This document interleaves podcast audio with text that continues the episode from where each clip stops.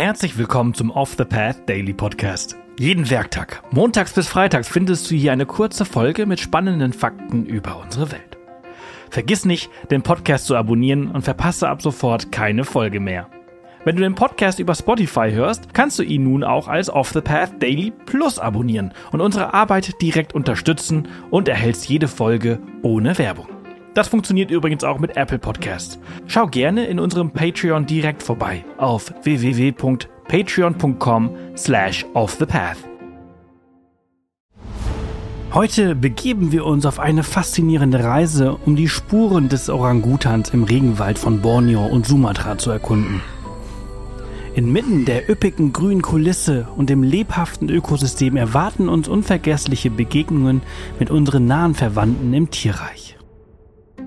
Noch vor einer Million Jahren kamen die beeindruckenden Tiere, die eng mit uns Menschen verwandt sind, in ausgedehnten Gebieten Südostasiens vor. Ihr ursprüngliches Verbreitungsgebiet reichte vom südlichen China über Thailand, Vietnam bis nach Java, was durch Fossilienfunde belegt ist. In Teilen dürften sie zumindest bis vor wenigen tausend Jahren überlebt haben.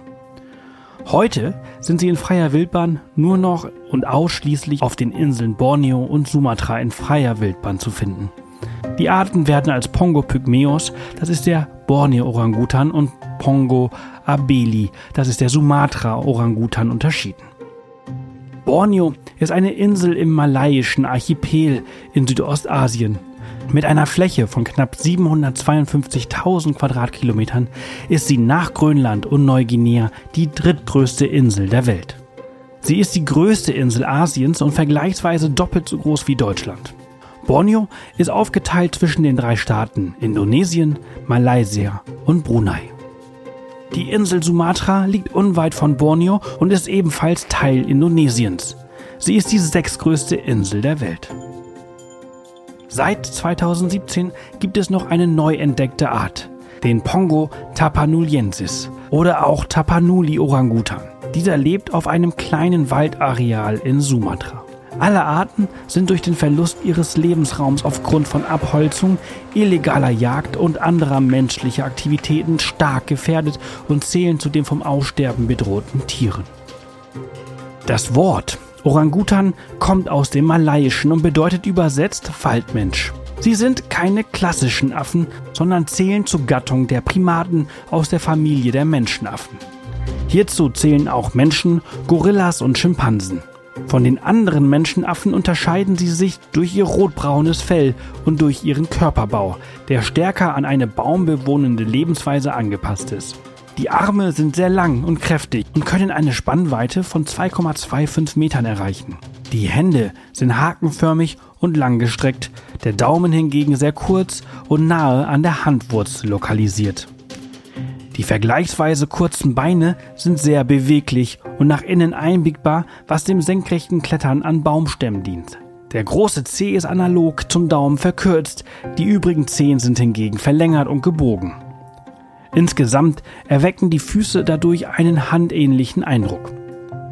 Am Boden wirst du einen Orangutan nur äußerst selten antreffen. Sie sind vorwiegend Baumbewohner. Dort bewegen sie sich hauptsächlich fort, indem sie langsam mit allen vier Gliedmaßen klettern oder auf den Ästen gehen. Um von einem Baum auf den anderen zu gelangen, können sie, um die Distanz zu verringern, diese in heftige Schaukelbewegungen versetzen. Sie zählen zu den schwersten baumbewohnenden Tieren. Die männlichen Vertreter wiegen um die 100 Kilogramm, während die Weibchen nur circa die Hälfte auf die Waage bringen. Männliche Vertreter erkennst du an ihren typischen Wangenpolstern im Gesicht. Je größer diese sind, desto attraktiver ist das Männchen für das Weibchen. Im Vergleich zu anderen Primaten sind sie Langschläfer und genau wie andere Menschenaffen tagaktiv. Interessant ist, dass sie in der Regel nicht zweimal am gleichen Platz schlafen. Sie bauen sich jede Nacht ein frisches Nest aus Blättern in den Baumkronen und ziehen am nächsten Tag weiter. Orangutans zeigen unterschiedliche Revierstrategien. Darunter ansässige Tiere, die feste Territorien bewohnen, sowie Pendler und Wanderer. Die täglichen Streifzüge dienen nicht nur der Nahrungssuche, sondern beim Männchen auch dem Kontakt mit Weibchen oder der Konkurrenzbeobachtung. Sie sind in der Regel einzeln anzutreffen, dauerhafte Bindungen gibt es nur zwischen Weibchen und Jungtieren.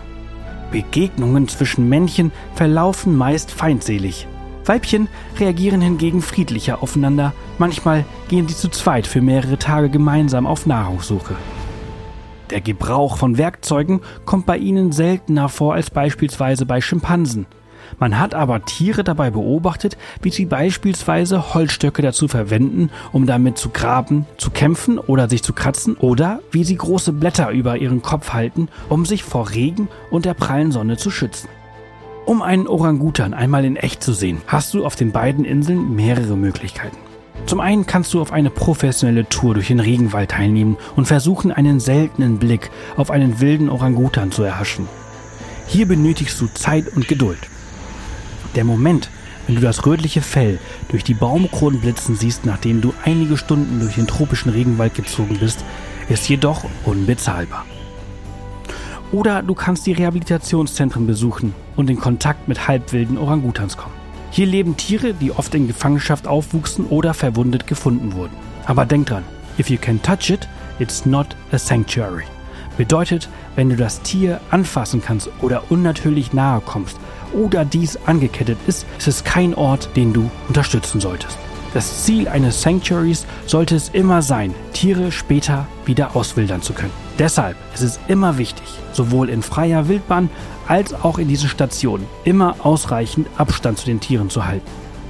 Um deine Reise nachhaltig zu gestalten und damit auch noch zukünftige Generationen die Möglichkeit haben, auf einen Orangutan zu treffen, solltest du dich also unbedingt an die Verhaltensregeln halten und bei Buchung einer geführten Tour durch den Regenwald unbedingt auf Qualität achten. So sollte diese beispielsweise keine Fütterung der Tiere beinhalten, nur um die Tiere aus nächster Nähe sehen zu können.